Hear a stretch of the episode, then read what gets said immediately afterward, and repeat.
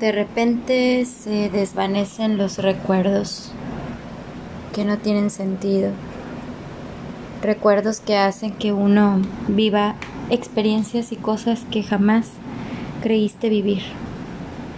La mente es tan poderosa que hace que tú bloquees cosas que no quieres recordar porque no las quieres volver a vivir. ¿Viste que hay un dicho que dice que recordar es vivir? Pues tú tienes la capacidad de borrar cosas que no te parecían que tuvieran sentido y que tu mente hace un trabajo sumamente perfecto para bloquearlo. Como que puede bloquear, como cosas que te dañaron. ¿Por qué crees que hay mucha gente que perdona a sus ex lo que fuera, lo que fuese, lo que fue, lo que hiciera, lo que hizo, e inclusive ya hasta perdonó lo que va a hacer que ni siquiera se espera. Porque nuestra mente tiene la capacidad de pasar por alto errores. Sí, escuchaste bien. Nuestra mente tiene la capacidad de ir más allá de lo que puede ser un error o un defecto o algo negativo. Tienes la capacidad de volver el mundo oscuro a un mundo rosa. ¿Sí? Tienes la capacidad de pensar que estás en un sueño y no en la puta realidad. Sí, sí, sí. Tu cabeza puede crear muchos mundos y a su vez estar atrapado en uno. Al hablarte de esto, me siento como muy inspirada en decirte que yo he bloqueado cosas en mi mente que me han hecho sufrir. Mira, es cuando te enamoras. Cuando te enamoras, ves a la otra persona y crees que no tiene ningún defecto. Quizá con el tiempo puedas vivir con esos defectos al grado de amarlos y pasarlos por alto. Pero al paso del tiempo, de los meses, de los años, eso te puede dañar. Porque lo que no veías al principio, lo empiezas a ver con el tiempo.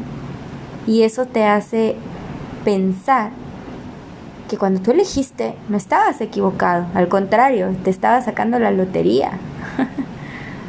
claro, hay muchas cosas que también dependen de la otra persona y bueno, hay relaciones que pueden durar años, literal, hasta que la muerte los separe. Y fíjate que respecto a eso, hasta que la muerte te separe de la persona que amas, no necesariamente tiene que ser una pareja puede ser una pérdida de una persona que estuvo contigo desde el momento en que naciste hasta que el momento que expiró. Yo hablo de los padres, de amigos, de personas cercanas. ¿Y qué hace tu mente? Tu mente los trae a tu memoria para recordarlos con amor, con cariño, pero también te trae a la mente a personas que a lo mejor no te quieres volver a cruzar. Y al principio hablas así como con mucho resentimiento y quizá odio y quizá hasta desprecio. Y con el paso del tiempo vas hablando de esa persona como si nada hubiera pasado. Al grado de ya no sentir absolutamente nada. Ni enojo, ni amor, ni negativo, ni positivo. Y entonces tu mente empieza a trabajar, a trabajar y a maquinar con el paso de los años. Empieza a olvidar cosas. O quizá no están olvidadas, pero están ahí, guardadas en un rincón, que no son necesarias traer al presente. Pero te has preguntado qué pasa con aquellas personas que no superan el pasado. ¿Has visto cómo alguien llena de emociones tristes, negativas e inclusive victimizadas son de heridas que se viven desde la niñez, que no quieres revolver o aceptar o decir, bueno, es que yo lo curé porque ya estaba tan pequeño que no entendía nada y eso no me afecta, ahora soy un adulto responsable y sé lo que quiero. Sí, sí, sí, está muy bien. Pero en algún momento vas a colapsar. He hablado mucho de las enfermedades como ataques de pánico, de ansiedad, el estrés, la depresión. Todas esas enfermedades que hasta cierto grado son silenciosas hacen precisamente que tu mente le vaya fallando algo al grado de que a lo mejor vas al médico y el médico te delega con un psicólogo y el psicólogo te delega con un psiquiatra y el psiquiatra ya te delega con los placebos que te da una pastillita mágica para que tú puedas dormir, para que tú te puedas sentir mejor. Pero lo que la tanatología dice y la programación neurolingüística ayuda a entender es que nuestra crianza desde nuestra concepción, nuestra crianza y en el círculo en que nosotros nos desarrollamos, llegan a afectar, por muy vagos recuerdos que tengamos, llegan a afectar en nuestra vida adulta. Y por eso a veces te llenas de frustraciones y te llenas de sueños frustrados. Eso. Pasa que hay quienes viven una niñez tan difícil que piensan que todo les debe de costar el doble de trabajo para poder conseguirlo. Y hay quienes que tuvieron una niñez mágica, hermosa, se les hace muy simple y muy fácil la vida al grado de que no tienen nada.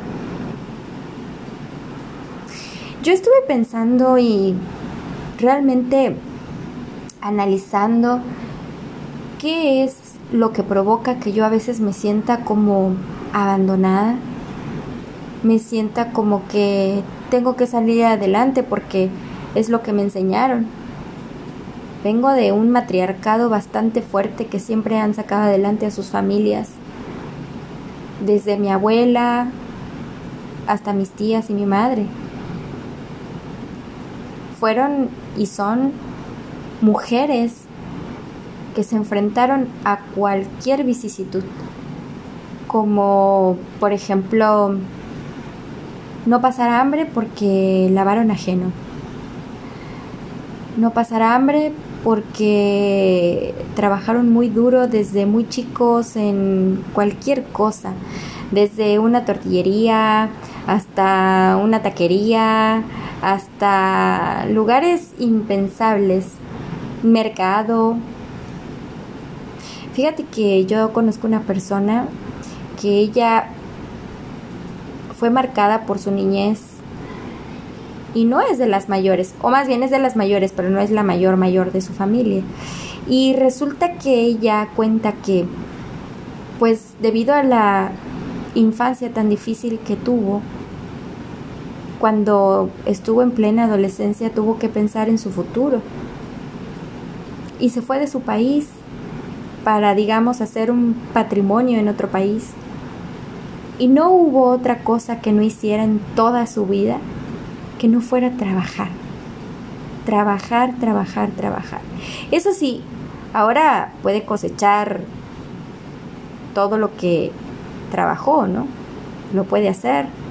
Se puede ir de viaje, de vacaciones, qué sé yo, hacerse un arreglito por aquí, un arreglito por allá, comprarse una casa.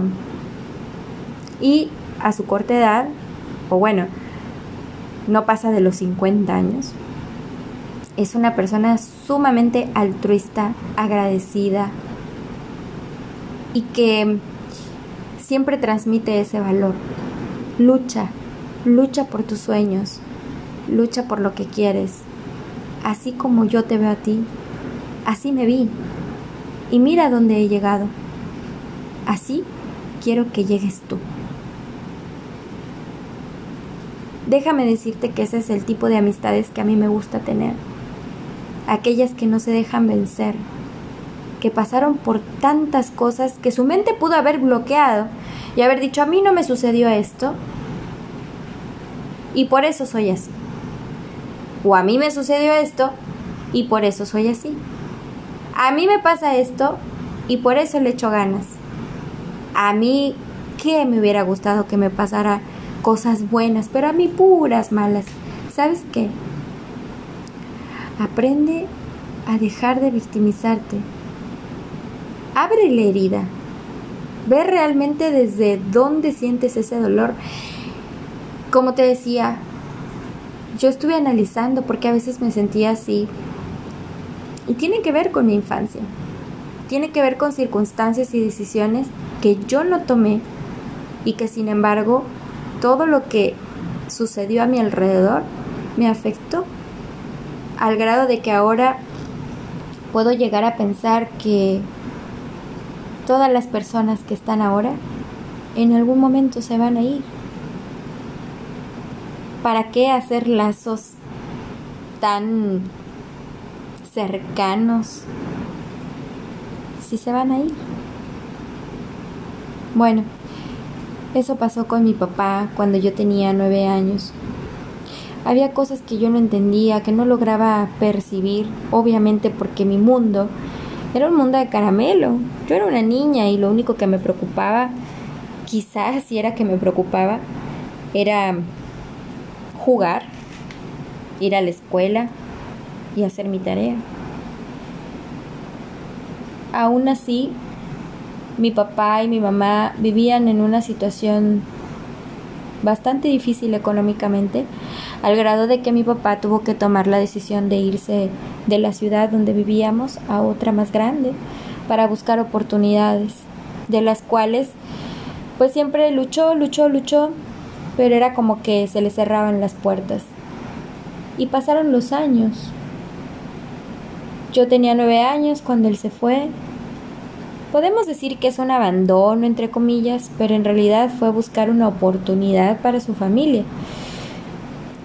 Pero yo no lo entendí así, yo lo entendí como papá se fue. Y aunque regresaba cada seis meses para vernos, llegaba un momento en que no lo tolerábamos en casa porque era no hacer nada. Mientras mi hermana y yo a lo mejor queríamos jugar con él, él solo quería descansar, comerse sus galletas, tomarse su coca, fumarse un cigarro, ver la tele y dormir. Y yo te puedo decir ahora, qué egoísta, pero ¿quién soy yo para juzgarlo? Yo quiero ver la otra parte, quiero ver la parte en donde mi papá lo que hizo, lo hizo por su familia. ¿Cuál era el objetivo? Tener la familia unida, y que a sus hijitas no le faltará nada. Y lo cumplió. Así fue, así pasó. Por eso a veces me quedo pensando y digo, ¿es tan necesario hacer ese tipo de sacrificios para no disfrutar de lo que tienes a tu lado? ¿Dejar a tu familia para buscar una oportunidad? ¿Serán necesarios esos sacrificios para, para hacer algo de tu vida? Cabrón. Estaría bueno reflexionarlo y pensar. ¿Qué tan dispuesta estoy yo a sacrificar cosas por mis seres amados? ¿O por mí? Creo que una de las visualizaciones que tengo tienen que ver con, conmigo en primera instancia de cómo me sentiría yo al ayudar a otros. Pero después la vida también me pone cosas para demostrar día con día si yo estoy dispuesta a ayudar a otros. Quizá mi trabajo solo me permita dar, dar y dar y dar un servicio, pero no realmente lo que yo quiero hacer. Porque yo hago lo que tengo que hacer. Y fuera de ello me gustaría hacer otras cosas. Pero mi mente tiene que abrirse más. Y tengo que desbloquear muchas cosas de mi pasado para poderme entender ¿Por qué reacciono de una u otra forma? A ver, no voy a lograr entender todo al 100%, pero de una cosa sí estoy segura, que de ahora en adelante, desde hace un tiempo en adelante, hasta hoy, mis pasos han sido seguros. Y me voy a equivocar, porque soy humano, y la voy a cagar más de una vez, pero aquí estoy, de pie como un árbol.